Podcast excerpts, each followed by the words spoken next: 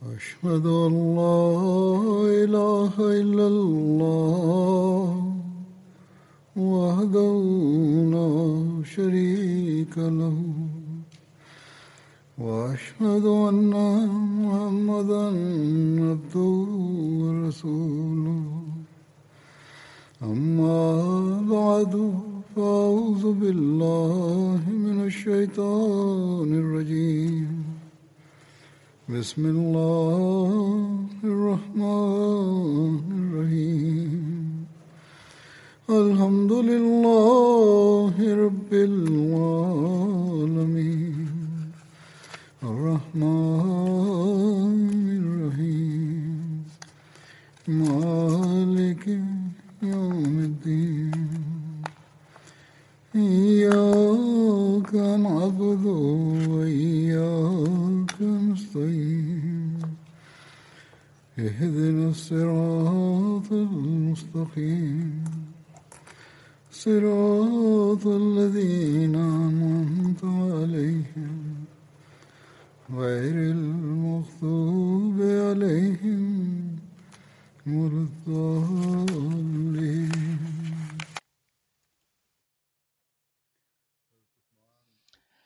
Anteriormente mencioné las expediciones y conquistas que tuvieron lugar en la época de Usman. Hoy continuaré con estos relatos. Ali bin Muhammad Madaini relata Tabaristán fue conquistado en la época de Usman y en el año 30 después del Hijra, Hazrat bin As, fue, fue conquistado por Hazrat Said bin As. Hubo una batalla, los musulmanes capturaron la fortaleza. Luego la conquista de Savari, la batalla de los mástiles, tuvo lugar el 31 después del Hijr. En la mayoría de los libros de historia la ubicación de esta batalla no se menciona, sin embargo, Lama Ibn Khaldun ha mencionado que esta batalla tuvo lugar en Alejandría. Según una narración, los musulmanes lucharon contra las fuerzas bizantinas en una batalla llamada Savari, después de la Hijra. Abu Mashar narra que la batalla de Savari tuvo lugar en el 34 después de la Hijra y la batalla de Usabda, que fue una batalla naval, tuvo lugar el 31 después de la Hijra. Según Waqidi, el historiador, ambas batallas de Savari y Usaiba tuvieron lugar el 31 después de la Hijra.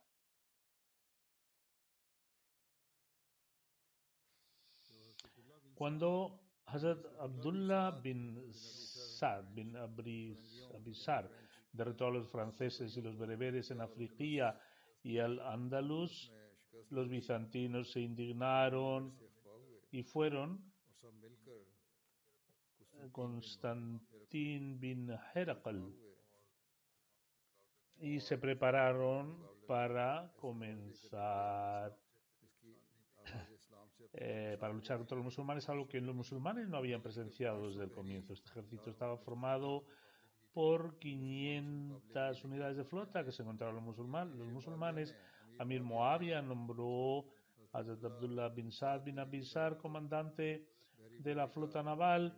Cuando los dos ejércitos se enfrentaron, se produjo una batalla dura. Finalmente Dios Altísimo otorgó la victoria a los musulmanes, con lo cual eh, resultado de lo cual Constantino II huyó con el ejército eh, restante. La conquista de Armenia tuvo lugar el 31 después de la Hijra. Según Armenia fue conquistada el 31 después de la Hijra por Habib bin Maslama Fehri. La conquista de Jurasán tuvo lugar el 31 después del Hijri. Abdullah bin Amir partió hacia Jurasán y conquistó Abrah, Tus, Abiward y Nasa hasta llegar a Sarjas. En el mismo año la gente de Merv firmó un tratado de paz Merv está en Turkmenistán y las otras áreas que están, están situadas, situadas en Irán. Las expediciones hacia los territorios bizantinos comenzaron en el 32 después de la Hijra. En el 32 después de la Hijra, Amir Moabia luchó contra los ejércitos bizantinos y llegó a las costas de Constantinopla. Las conquistas de Marv Arud, Talqan, Faryab, Zujajan y Tajaristán fueron lugar en el 32 de las Hijras de Abdullah bin Amir. Eh, la región eh, es la región intermedia entre Balj y Marble Rut, ubicada en el actual Afganistán. Faryab también es un área del actual Afganistán, así como Yuzan y Tajaristán. Todas estas áreas eh, fueron conquistadas. Abul Ashab Sadi narra de su padre que Anaf bin Qais luchó contra la gente de Mar al-Rud, Talikan, Faryab, Zuzayan, hasta bien entrada la noche, hasta que Dios Altísimo infligió al enemigo la derrota.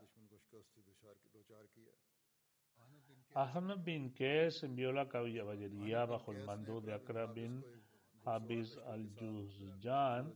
Akra fue enviado para ocuparse del ejército restante que Anaf ya había derrotado. Así, Akra los encontró en una feroz batalla en la que muchos de la caballería fueron martirizados. Finalmente, Dios Todopoderoso concedió la victoria a los musulmanes. Balj fue conquistado en el 32 después de la Hijra. Desde Marv al-Ruth, Ana bin Qais se dirigió hacia Balj y asistió a los residentes en la ciudad. En la antigüedad, Balje fue una de las ciudades más importantes de Jurasán y es la ciudad más antigua del actual Afganistán. La parte antigua de la ciudad está actualmente en ruinas, ubicada a 12 kilómetros de la derecha del río Balj. Los habitantes de la ciudad acordaron un tratado de paz por 400.000 dirhams que Anaf bin Qais aceptó. La expedición de Herat tuvo lugar el 32 después de la Hijra. Hazrat Usman envió a Julet bin Abdullah bin Hanafi a Herat y Bazakis. Conquistó ambas ciudades, pero más tarde la gente de las ciudades se rebelaron contra se rebeló contra los musulmanes y se alió con el rey Karen, la casa de Karen. Entendido después de la hijra, Hazrat Abdullah bin Amir partió dejando a Qais bin Hazim como gobernador en su ausencia. Los Karen habían preparado un gran ejército para enfrentarse a los musulmanes. Qais bin Hazim nombró a Abdullah bin Hazim como gobernador y se fue para ayudar a Abdullah bin Amir.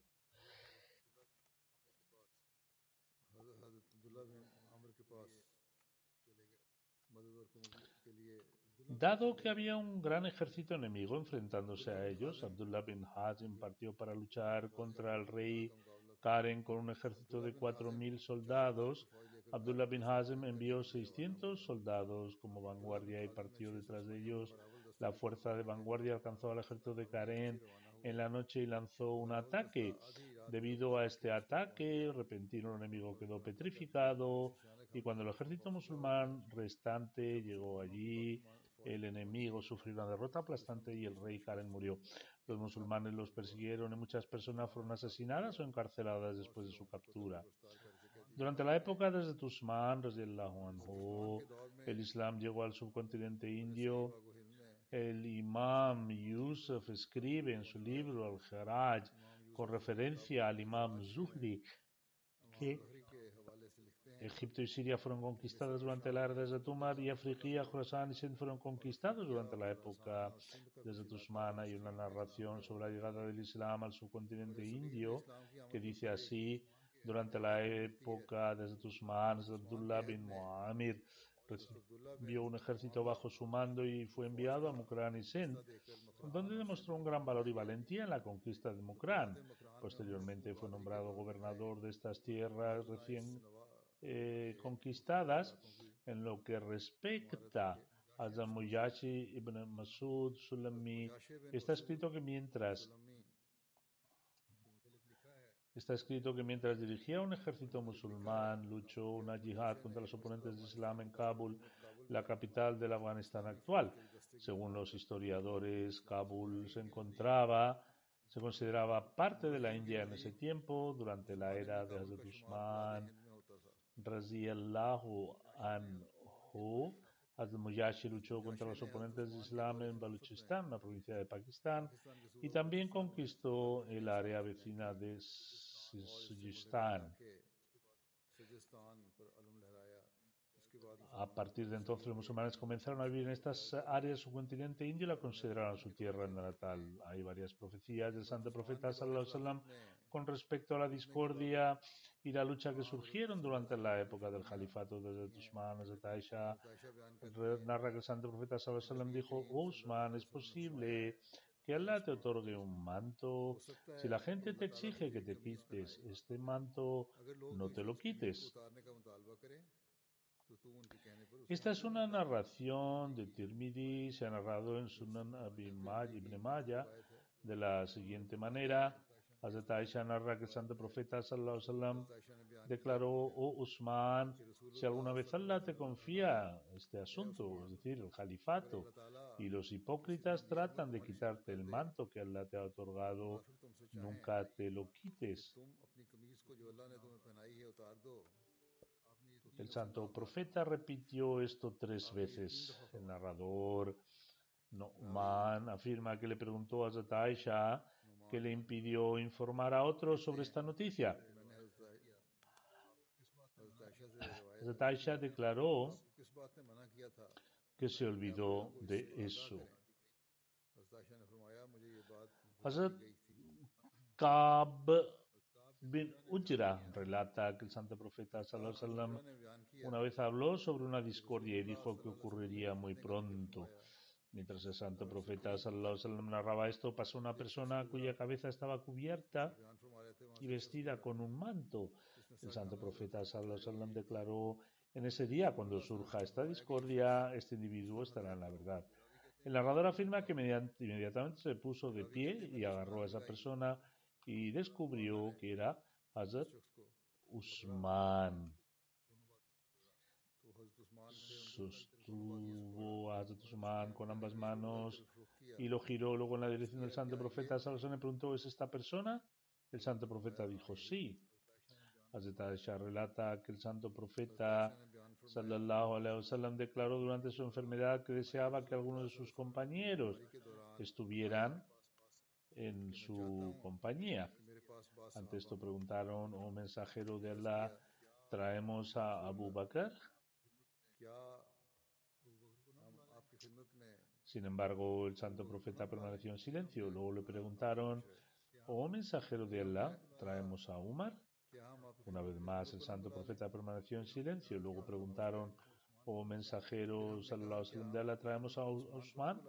A esto el santo profeta respondió afirmativamente. Después de esto llevó a Usman, el santo profeta lo llevó a un solo lado. Cuando el profeta comenzó a hablar con él, la del rostro de Usman comenzó a cambiar.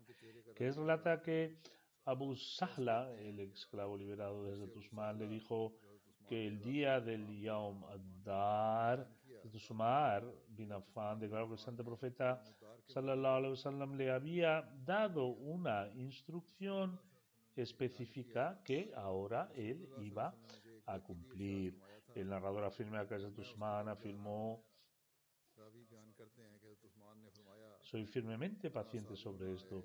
Yamudar es el día en que los hipócritas sitiaron a Hazrat Usman en su casa y luego lo martirizaron de una manera despiadada.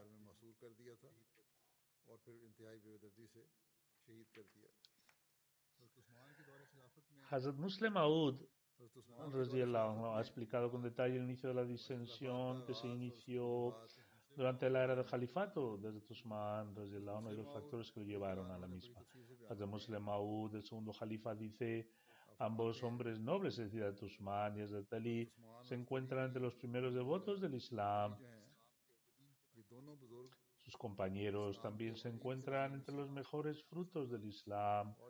Que se presente una acusación contra su honestidad y virtud es en realidad una vergüenza para el Islam. Cualquier musulmán que reflexione sinceramente sobre este hecho llegará definitivamente a la conclusión de que en realidad estas personas están por encima de eh, todo tipo de parcialidad. Esta declaración no es infundada, más bien las páginas de la historia son testimonio de este mismo hecho para cualquiera que las examine con sinceridad.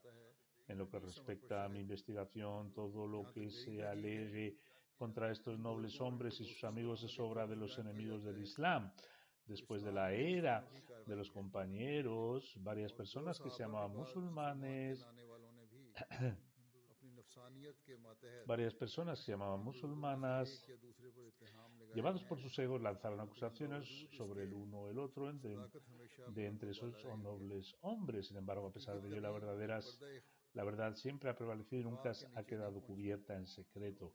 Con respecto a la lucha y a las disputas contra los de Muslim Maud, plantea la pregunta de cómo surgió este conflicto algunos han alegado que la causa es Al-Tusman, mientras que otros alegan que es Hazrat Ali. Algunos afirman que Hazrat Usman introdujo ciertas innovaciones en la fe, lo que produjo una conmoción entre los musulmanes. Otros afirman que Hazrat Ali conspiró en secreto para hacerse con el califato y mató a Hazrat Usman, creando hostilidad contra él de tal forma que él mismo pudiera convertirse en califa. El Muslim anhu continúa diciendo, no obstante, eh, ambas afirmaciones son falsas, pues a su mano introdujo innovaciones en la fe, es tal hizo que lo mataran y participó en una conspiración para asesinarlo con el fin de convertirse en califa. De hecho, hubo otras causas para esta revuelta de Tusman y de Talí que están completamente libres de la mancha de tales acusaciones. Ambos eran hombres muy santos, Hazrat Usman era la persona sobre quien el santo profeta sallallahu dijo que había servido al Islam en tal medida que podía hacer lo que quisiera y Dios no lo cuestionaría. Esta es una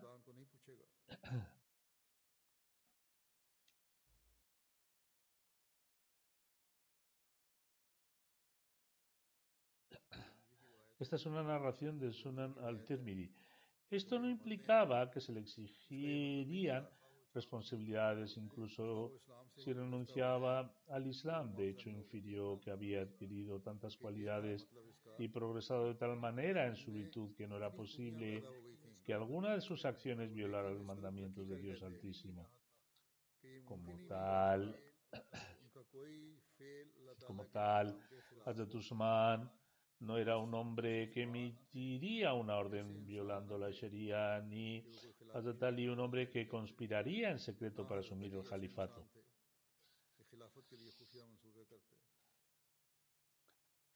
Hazrat Muslim Maud, además declara a comienzos del califato de Hazrat Usman, no vemos signos de desorden durante seis años.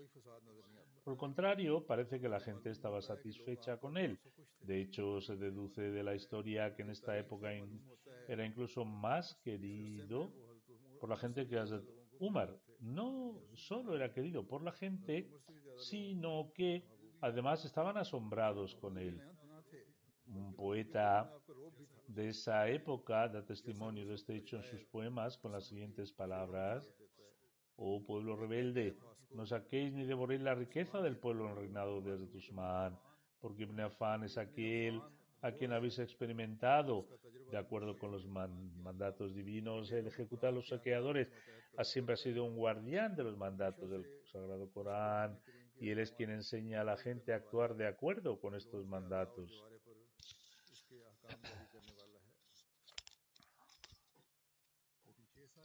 Pero Después de los seis años vimos un conflicto en el séptimo año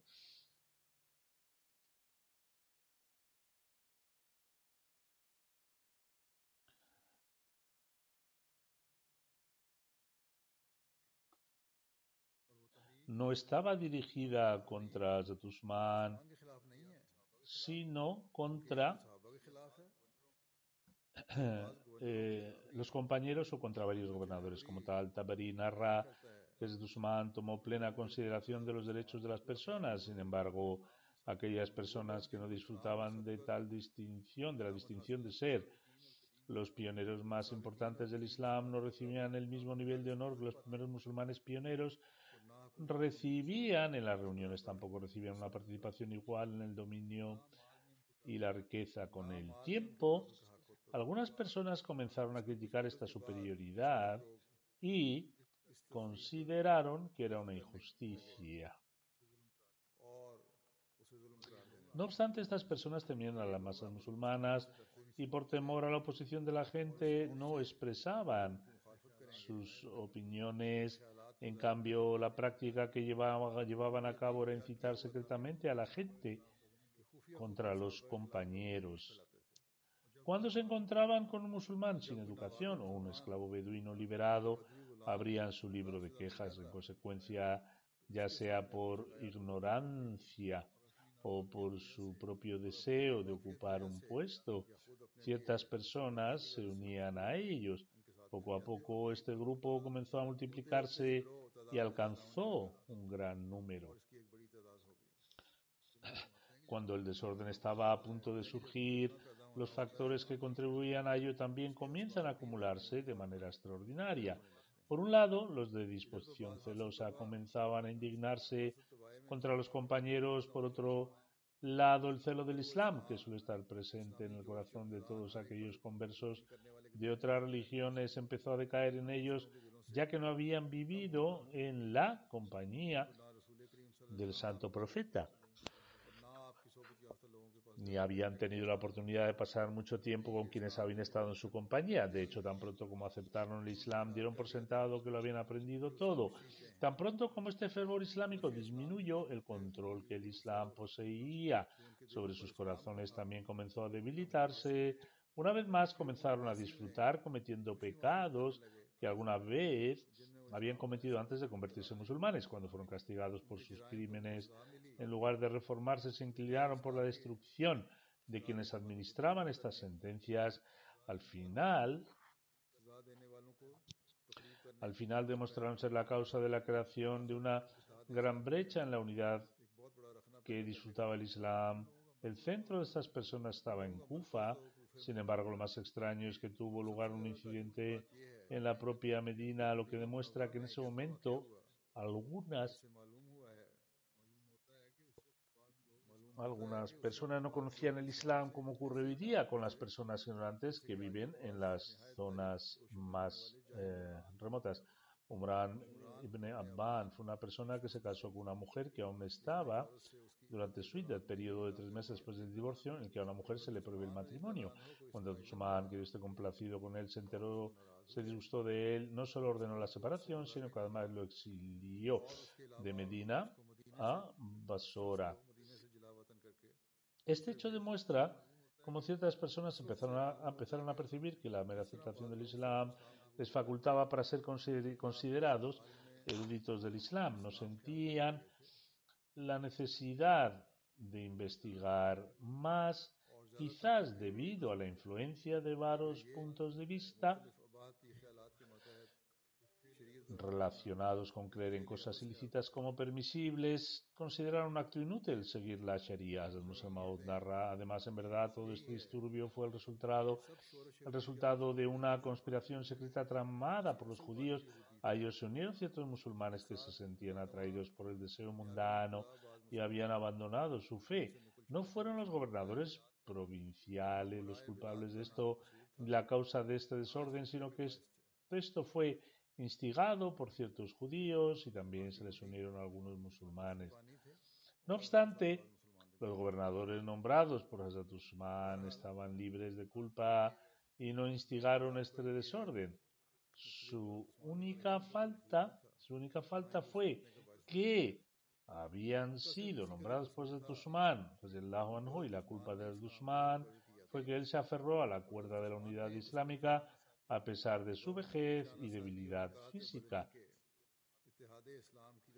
Llevaba sobre sus hombros la carga de la umma musulmana y le preocupaba el establecimiento de la Sharia islámica. No permitía, no permitía que los rebeldes y tiranos oprimieran a los débiles e indefensos según sus deseos. Como tal, El siguiente incidente da testimonio de la veracidad de este hecho. Cuando los mismos rebeldes celebraron una reunión en Kufa y comenzaron a discutir sobre cómo podría, podría haberse creado el desorden en los actos musulmanes, todos dieron una opinión unánimemente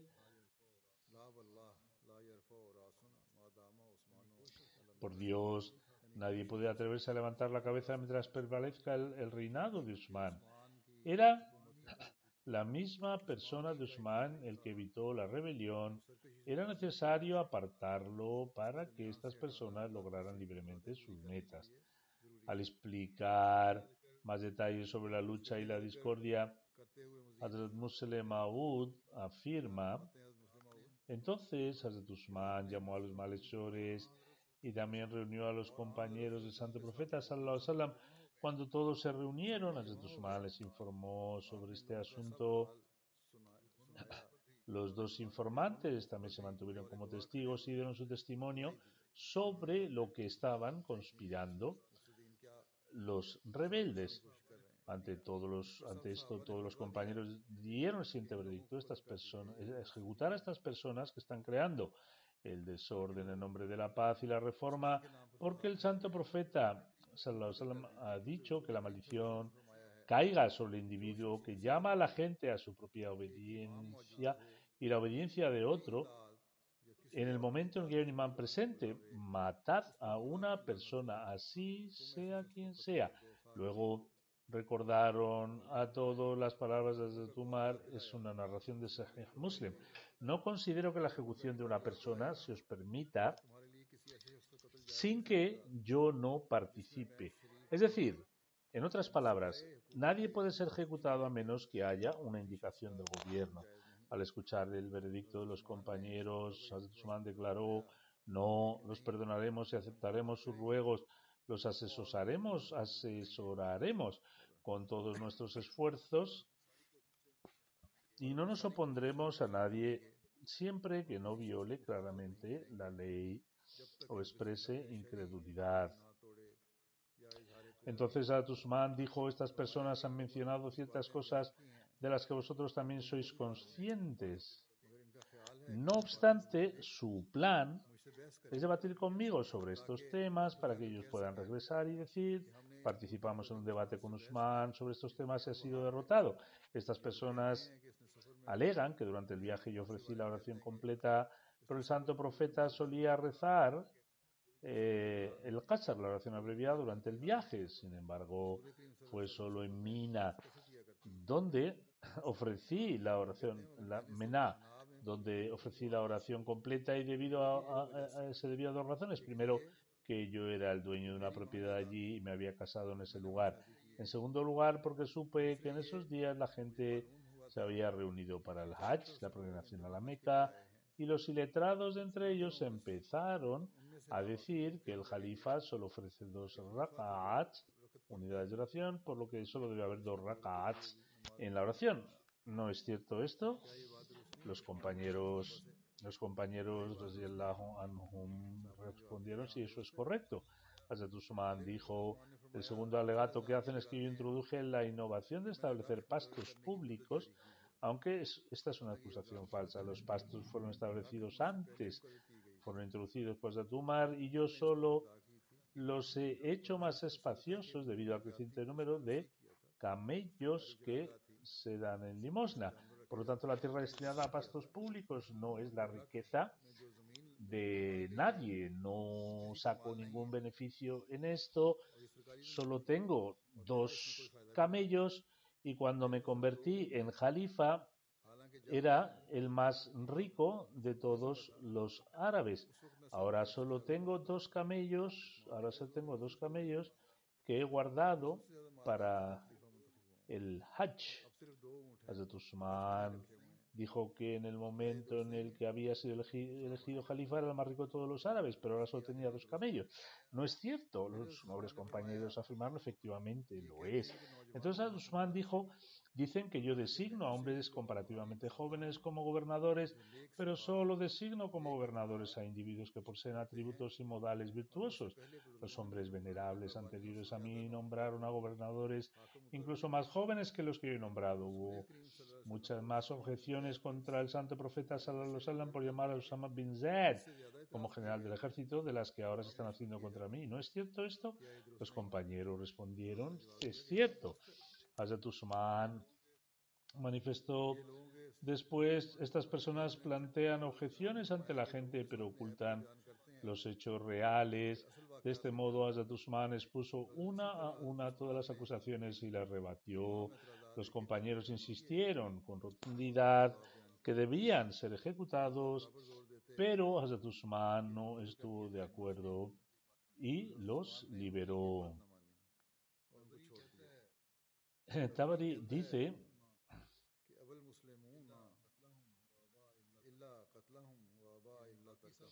el resto de los musulmanes estaba convencido que debían ser ejecutados, pero Hazrat Usman no pudo ser convencido de ninguna manera para castigarlos.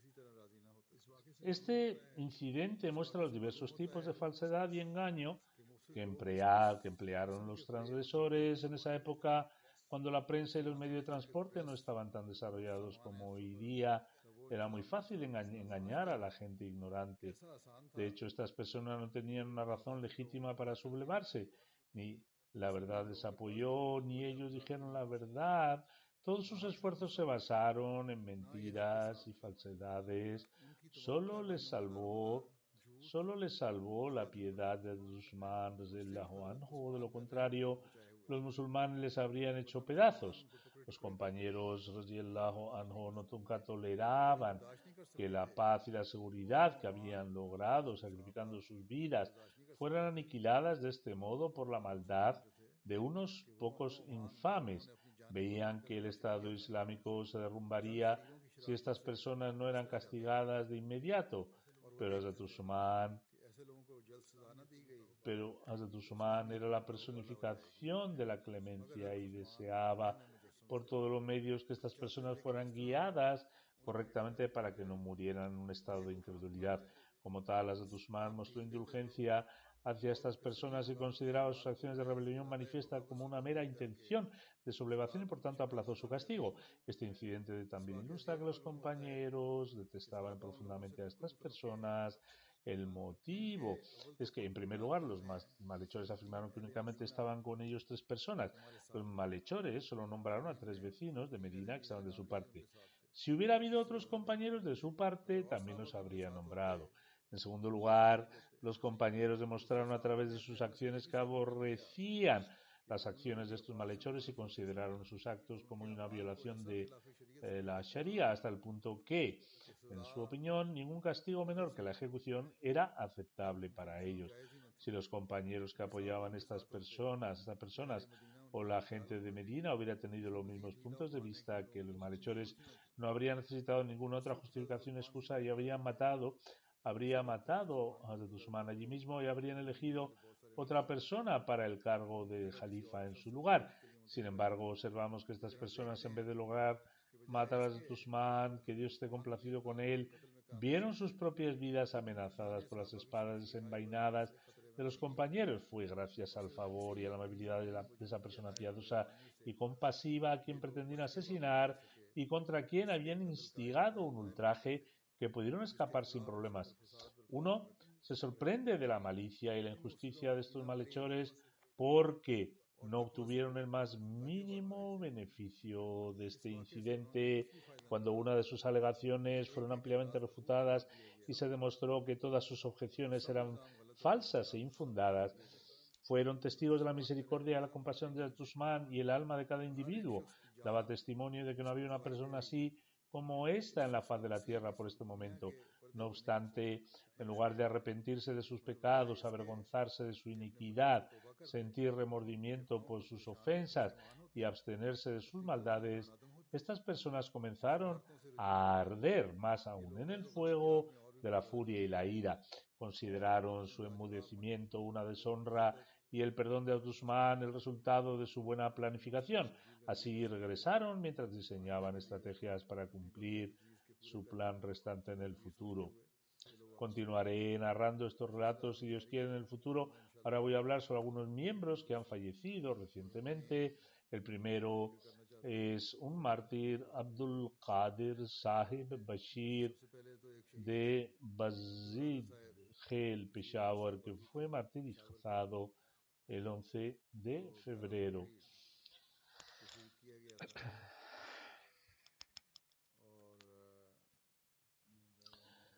En, en verdad, Allah y a él será el retorno.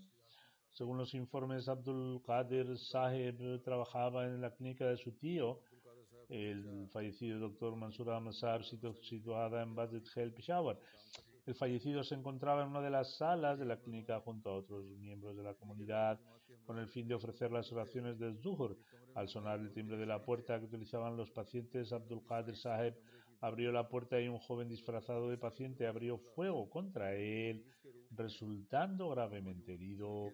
Sufrió dos disparos en el pecho, fue trasladado inmediatamente al hospital, pero sucumbió a las heridas que sufrió y fue martirizado. En verdad, a Allah pertenecemos y a Él será el retorno. El mártir fallecido tenía 65 años de edad. El autor del asesinato fue detenido por la policía o la gente lo detuvo y lo entregó a la policía. La familia del fallecido, junto a otras familias ahmadis, ha estado, ha estado, han estado sufriendo eh, una intensa persecución durante algún tiempo. El 19 de enero de 2009, extremistas religiosos atacaron esta clínica y, como consecuencia, Abdul Qadir se ha recibido un disparo en la pierna. Posteriormente se vio obligado a emigrar a Peshawar y después de un largo tiempo regresó. Debido a la reciente ola de persecución por orden de la comunidad, tuvo que desplazarse a Rabuba. Hace dos meses su familia vivía en Rabuba, pero el fallecido residía en Bazid debido a su trabajo en la clínica antes mencionada. El Ahmadiyyat se introdujo en la familia del fallecido por medio de su abuelo paterno, el respetado Nizamuddin Ahmad, quien tuvo el honor de jurar lealtad durante el califato desde el califatul Masih I. Su abuelo tenía dos hermanos mayores, el doctor Fateh Din Saheb, que era cirujano civil en Peshawar, y Abdulatif Saheb, que era ingeniero. Al conocer la proclamación del Mesías prometido, el doctor Fateh Din Saheb visitó Kadian en 1902 cuando era un estudiante, por amor, el Mesías prometido incluso puso su bendita mano sobre la suya y declaró que era un joven muy bueno, pero nunca tuvo la oportunidad de jurar lealtad. Más tarde llegó al Reino Unido con una beca y obtuvo su título de médico. Posteriormente, en 1908, cuando se enteró del fallecimiento del Mesías prometido, al Islam visitó Qadian y juró lealtad a Hazrat Khalifatul Masih I.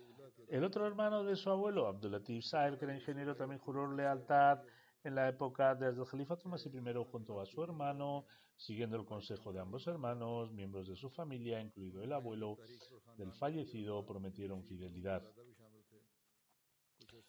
El fallecido tenía muchas cualidades, sentía un gran, un gran amor por el califa y siempre mostró respeto y admiración por los funcionarios de la comunidad. Sentía pasión por llamar a otros hacia el camino de Dios y debido a esto se enfrentó um, a esto mucha persecución. Debido a esta persecución en los dos en los dos últimos años se mudó de casa siete veces, pero por la gracia de Dios se mantuvo firme en el Ahmadiyyat, aparte del tahajjud, la oración voluntaria de la noche y de ofrecer oraciones obligatorias, solía recitar el Sagrado Corán, era muy compasivo y sociable a lo largo de su vida, nunca se peleó con nadie.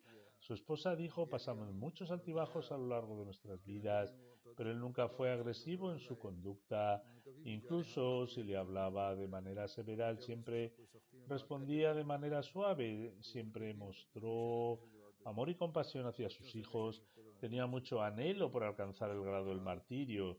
Siempre decía que cuando afrontaba una prueba nunca daría la espalda al Gelafate Ahmadiyya y que antes de eso aceptaría la muerte.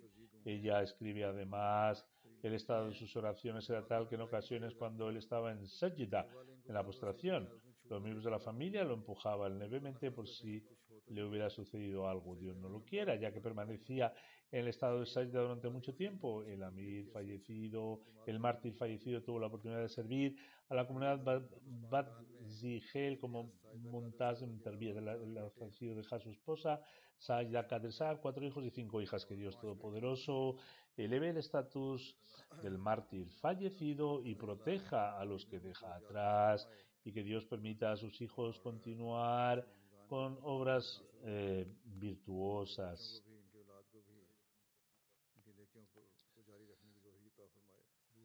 El segundo funeral es de Akbar Ali Sahib, hijo de Ibrahim Sahib, que fue un preso en el camino de Dios, vivió en la colonia Shaukatabad, en el distrito de Nankana, falleció el 16 de febrero. Akbar Ali Sahib, que había sido encarcelado en el camino de Dios, falleció el 16 de febrero del 2021 debido a un ataque al corazón mientras estaba en la prisión de Sheikhupura.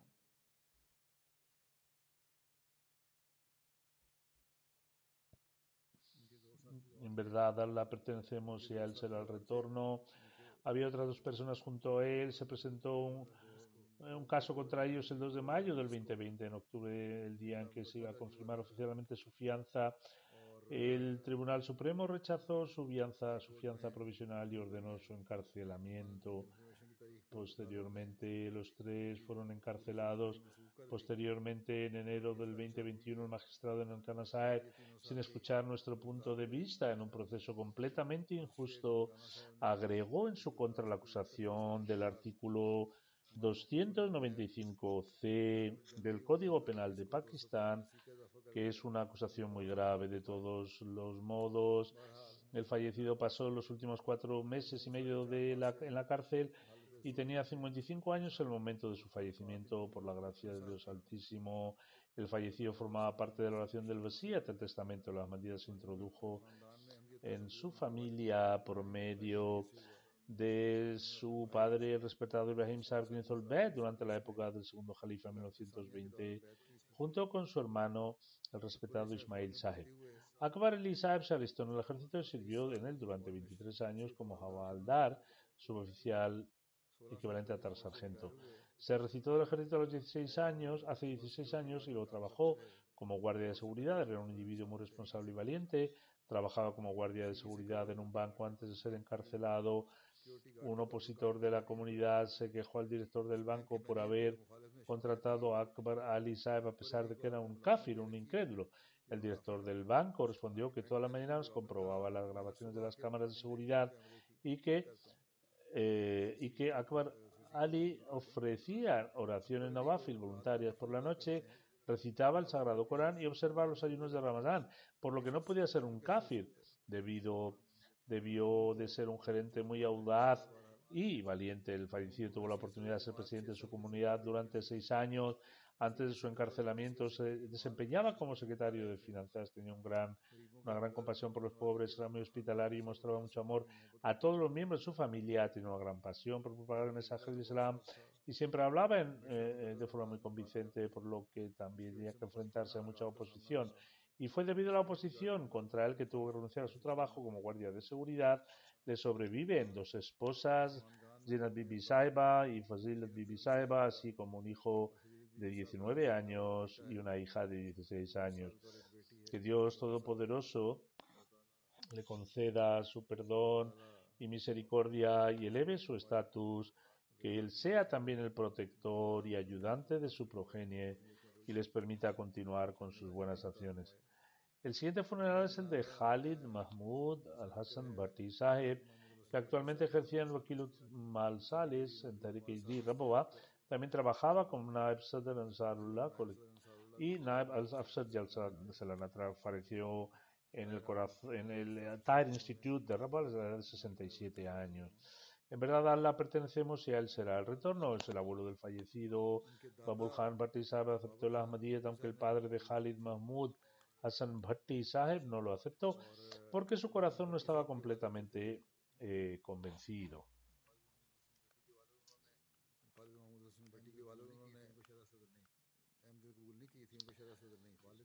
Es decir, Babul Khan aceptó las Ahmadiyyat, pero su padre no. Un día estaba en la granja mientras hacían trabajos agrícolas y el, y el padre de Khalid Mahmud de la Hassan Bhatti eh, también estaba allí, y yacía acostado eh, con una manta encima. El móvil de la mezquita no Ahmadi, donde el padre de Khalid Mahmud Hassan Bhatti Saab iba a rezar, pasó por allí y se sentó. Su discusión llegó al tema de la Ahmadiyyat y durante la conversación el Molvi admitió que la Ahmadiyyat era realmente verdadero. El padre de, eh, Khalid Mahmud al-Hassan Bhatti se quitó inmediatamente la manta de la cara y se levantó y dijo, si la Ahmadiyyat es verdadero, ¿por qué, nos, ¿por qué nos llevas por el mal camino? En otras palabras, lo llevó por el mal camino el decirle que la Ahmadiyyat estaba equivocado y que no debía seguir a su padre en la aceptación de la Ahmadiyyat. En su caso, su padre declaró, entonces escucha con atención, a partir de hoy estaré al lado de donde esté la verdad. Después realizó el bet de la mano del Muslim Aoud. Khalid Mahmoud al-Hassan Bhatti se licenció en Ciencias Políticas por la Universidad de Punjab en 1978 en 1980 tuvo una maestría en historia. A continuación trabajó en el servicio gubernamental como profesor durante dos años y luego presentó su renuncia después de dos años. En 1982 dedicó su vida al servicio de la comunidad y tuvo la oportunidad de servir a la llamada de distintas maneras durante aproximadamente 38 años. En 1982 fue nombrado en local Tamil Tanfis y también sirvió como wakil, luego fue nombrado wakil divan y después wakil eh, wakil mal Sales. También tuvo la oportunidad de visitar oficialmente Indonesia, Singapur, Birmania, Sri Lanka, Nepal, Uganda, cualquiera que fuera el país que visitara. Hacía una, una evaluación muy detallada y luego los guiaba en consecuencia. En particular, cuando visitó Birmania y Sri Lanka, la comunidad se benefició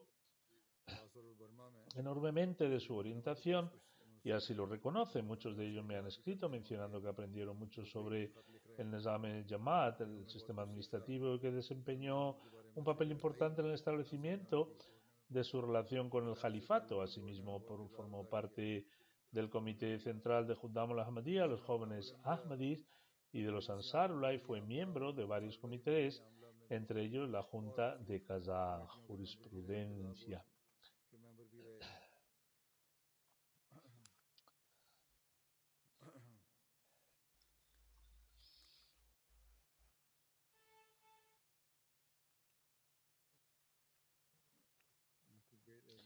Le sobrevive su esposa Saiba, dos hijos y un hijo, Khurrum Usman, que trabaja como eh, en la MTA en el Reino Unido.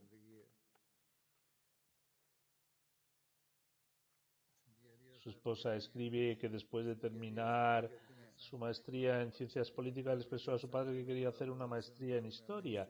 Su padre le aconsejó que podía estudiar todo lo que quisiera, pero que recordara que si iba a trabajar solo debía hacerlo para la comunidad. Además,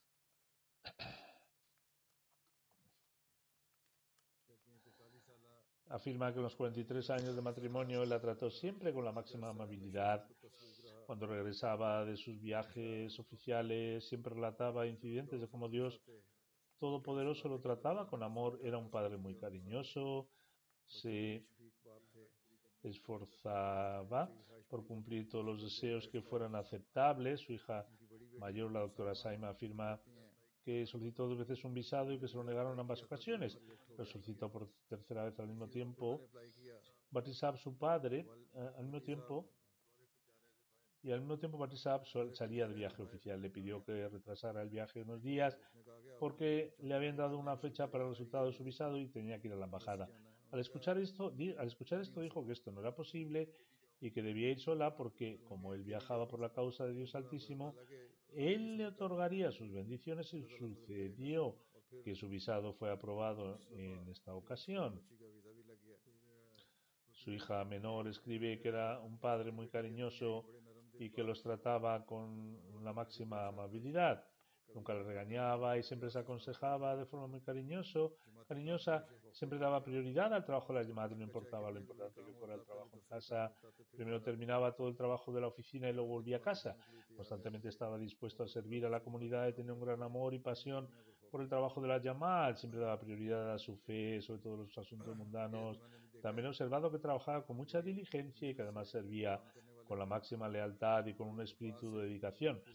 Una de sus hijas afirma que siempre que nos enfrentábamos a una dificultad nos aconsejaba confiar en Dios Altísimo, decía que Dios Todopoderoso nunca los abandonaría y de hecho Dios Altísimo nunca lo hizo. Su hijo escribe que desde que tienen memoria siempre lo han visto sirviendo a la comunidad, cada vez que se enfrentaba a una dificultad o una prueba, decía que como estaba sirviendo a la fe y haciendo el trabajo de Dios, por lo tanto Él le concedería ayuda y ciertamente le otorgaría sus bendiciones y le proporcionaría facilidad en su trabajo. Realmente mantenía el espíritu de su waqf, de haber consagrado su vida. Su hijo afirma además que a pesar de su compromiso con el, servicio a las llamadas nunca descuidó ninguna de sus responsabilidades en el hogar, se ocupó personalmente de todos y cada uno de los asuntos. Leka Chab es asesor jurídico de Tehrik dice, llevo 38 años trabajando con él, siempre respetaba y defendía las tradiciones de la comunidad. Una de sus muchas cualidades era que consideraba de suma importancia proteger los bienes de la llamada con gran diligencia.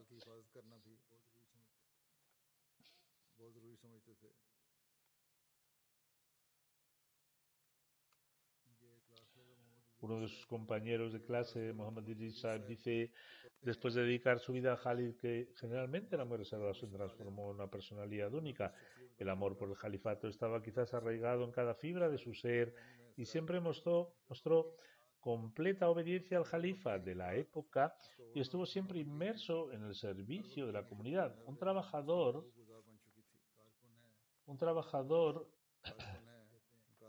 del departamento local Mal Sales dice que ningún correo que recibía en la oficina quedaba pendiente, inmediatamente se ponía a trabajar en ello y nos aconsejaba que completáramos nuestras tareas diarias ese mismo día. Decía que la vida es imprevisible y que uno no puede a lo mejor tener la oportunidad de hacerlo al, al día siguiente, como he dicho, donde, donde quiera que iba, ya fuera Pakistán o al extranjero, dejaba una impresión positiva, trabajaba con un espíritu de servicio a la comunidad y mantuvo su wakaf de gran sinceridad. Que Dios Todopoderoso le su estatus y también permita a sus hijos continuar con sus buenas acciones. El siguiente funeral es el respetado Mubarak Ahmad Tahir que trabajaba como asesor legal de Sadr Anjuman eh, Ahmadiyya falleció en el, hospital Tahir Heart Institute.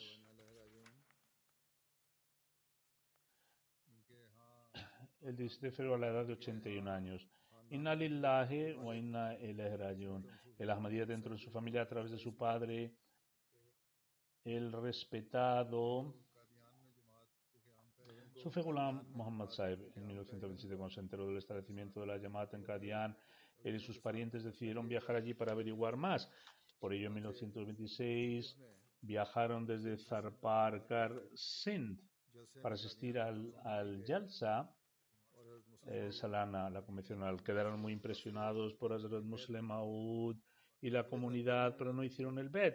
Decidió ir a Kadian también el año siguiente pero sus amigos se y Sin embargo, cuando viajó a Cadian al año siguiente, en 1927, asistió a la convención anual y realizó allí el BED.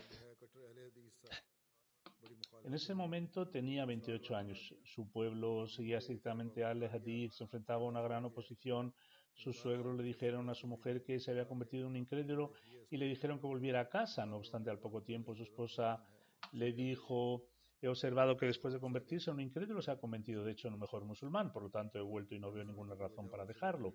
A pesar de ello, todo el pueblo boicoteó a la familia hasta el punto de impedirles obtener agua del pozo del pueblo. Tenían que recorrer varios kilómetros para recoger agua y narra que después de varias semanas el pozo de nuestro pueblo local se secó y la gente del pueblo creyó que la razón por la que se había secado era habían impedido que su fisa obtuviera agua.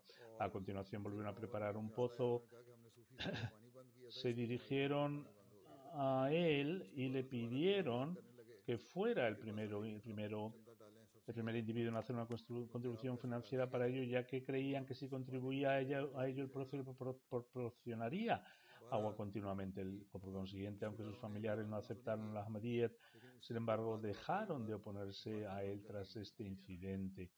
Le sobrevive su esposa, Resida Provin y Dios Todopoderoso les bendijo con cuatro hijos y dos hijas. Uno de sus uh, hijos es Hafiz Iyaz Ahmad Tahir, que reside aquí en Islamabad y es profesor en Jamia Ahmadiyya, Reino Unido. Otro hijo suyo es Nasser Ahmad Tahir, que es una persona consagrada y trabaja en la revista The Review of en Canadá. En 1968, el respetado Mubarak Tahir Saab finalizó su máster en economía. Luego, en 1969, obtuvo su título de abogado y en enero de 1970 aprobó su solicitud de WACAF tras obtener sus títulos de máster y LLB. Fue nombrado en Wakala como Muharar Darja Awal.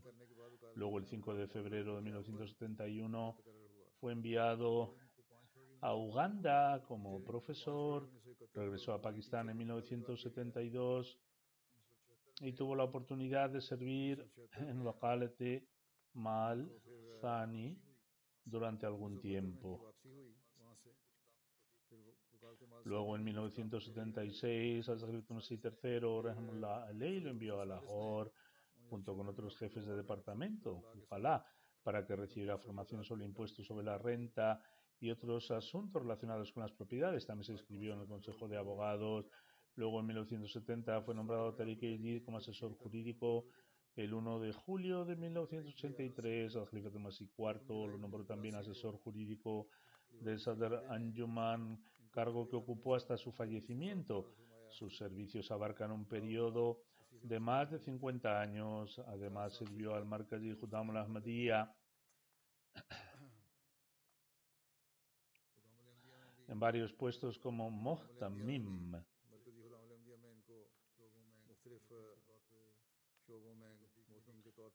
Su esposa Rashida Parvin Saba dice siempre que entraba en casa con una sonrisa en la cara transmitía el saludo de paz.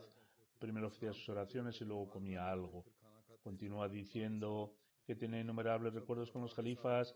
Siempre que se sentaba con los niños de la familia les contaba incidentes que inspiran la fe.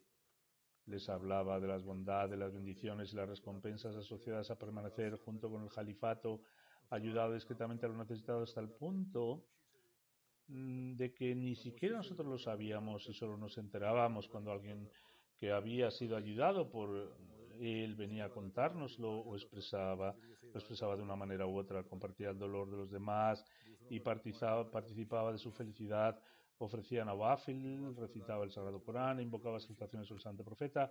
Solía decir que Dios Altísimo se encarga del éxito de una persona consagrada y que hay que tener plena confianza en Dios, rechazar, rezar, buscar el perdón y desarrollar el amor por el califato que finalmente es muy importante escribir al califa para pedirle oraciones.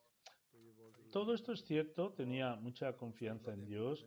Yo mismo he visto que eh, cuando era Nazria Ala, e incluso antes cuando tuve que tratar con él en relación con varios trabajos de la comunidad, que tenía una gran confianza en Dios Todopoderoso. Siempre que se enfrentaba a tareas difíciles tenía un alto grado de confianza en él. Le decía que este trabajo era de la comunidad y que se haría a través de las oraciones del Jalifa. Comenzaba las tareas ofreciendo primero las oraciones y dando limosna y luego por la gracia de Dios veía el éxito. Su hijo Hafiz Yasser dice que una vez relató un incidente en 1967 el Jalifa Tumati III viajaba a Karachi en tren. El tren se detuvo durante algún tiempo en la estación de Hyderabad, donde muchos Ahmadis se reunieron para conocer a Khalifa Masih III. Azur estaba de pie en la puerta del tren y le indicó al respetado Mubarak Tahir que se acercara. No tenía ningún conocimiento previo de él, o al menos Mubarak Tahir Shah pensaba que él, el, el jefe Masih III no lo conocía. En cualquier caso, continúa diciendo que Mubarak Tahir Shah avanzó rápidamente en la multitud hacia Azur. Cuando llegó a la puerta del Khalifa Masih III, metió la mano en su sherwani. A él se le abrió largo tradicional, sacó luego dinero y lo puso en el bolsillo de Mubarak Tahir para lo cual el tren partió. Mubarak Taesal solía decir que gracias a las bendiciones del dinero que Hazrat Masih III había puesto en su bolsillo, sus bolsillos siempre permanecían llenos. Y esta es la realidad. Dios Altísimo mantenía sus bolsillos llenos y recibía ingresos de forma extraordinaria. Pero, así como lo recibía, de la misma manera gastaba abiertamente en los pobres y para la llamada también.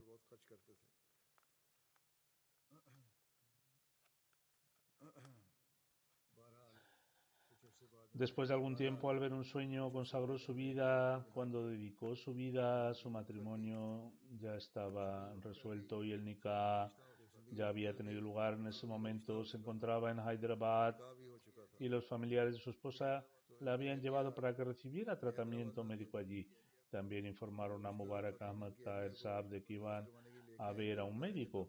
Cuando bajaron del tren, una mujer de la familia le dijo a Mubarak Ahmad Saab que había oído que había dedicado su vida, que los consagrados no tienen tan siquiera dinero para comer. Mubarak dijo inmediatamente que hasta entonces solo se había producido el Nikah y que el matrimonio no se había consumado y que si tenían tantas dudas sobre su futuro debían llevar a su hija de, a casa.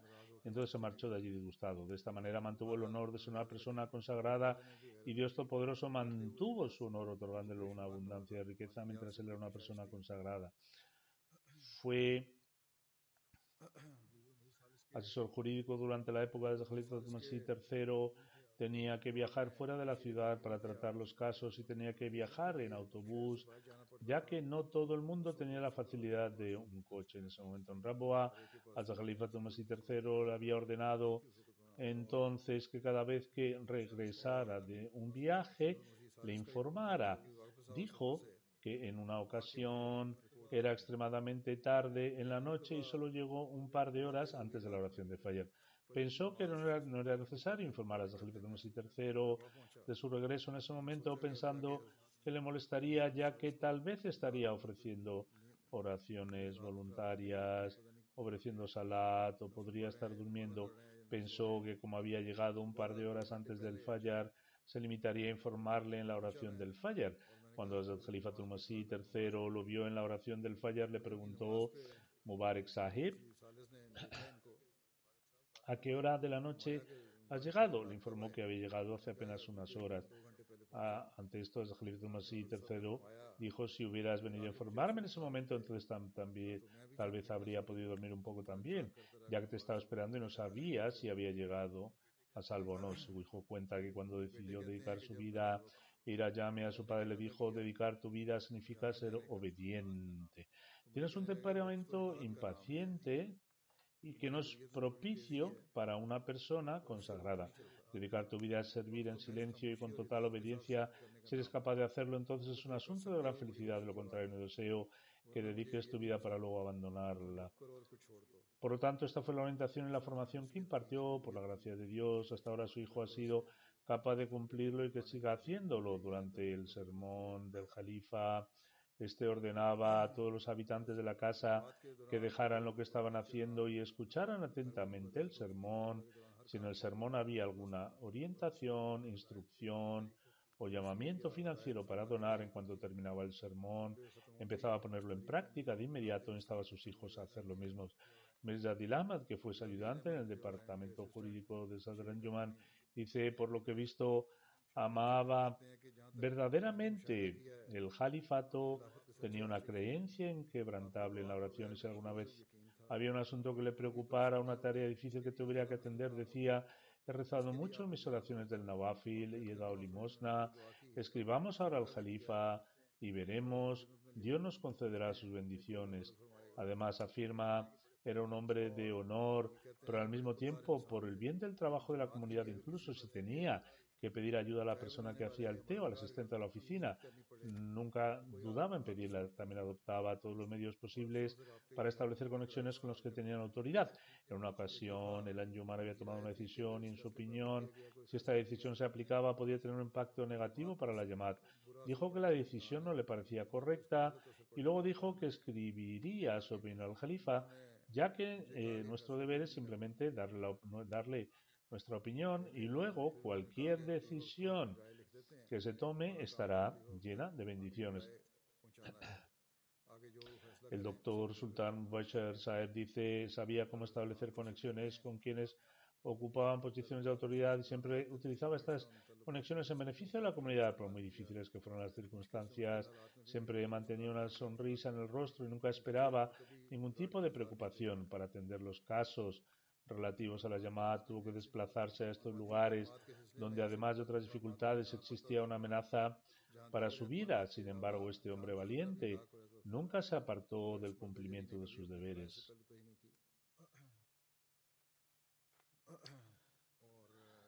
Como he dicho antes, Dios Altísimo había concedido abundantes riquezas. Dios Todopoderoso le ayudaba mediante bonos, de los que recibía grandes sumas. El doctor Saheb dice que una vez recibió cerca de 5 millones de, de rupias, de los cuales dio cerca del 60% a varios planes financieros de la comunidad y también ayuda a los pobres y necesitados. No se trataba de un incidente aislado, sino que esta ha sido siempre su práctica. Dios Altísimo le concedía grandes sumas y él daba la mayor parte en contribuciones financieras, el chanda, y para ayudar a los pobres. Tenía dos grandes deseos que le dijo, que dijo, que le dijo y por los que pedía a los demás que rezaban. El primero que era permanecer en un servicio hasta su último aliento y el segundo era a partir de este momento que estuviera en estado de independencia y no ser una carga para nadie. Dios Todopoderoso cumplió ambos deseos. Yo mismo he visto que poseía muchas otras grandes cualidades, trabajó con mucha paciencia y cuidado y nunca se preocupó. Su nivel de confianza en Dios era extraordinario, que Dios Altísimo eleve su posición y permita que su progenie sea el destinatario de sus oraciones. Después de ofrecer las oraciones, dirigiré la oración fúnebre in absentia de todos los miembros fallecidos, si Dios quiere.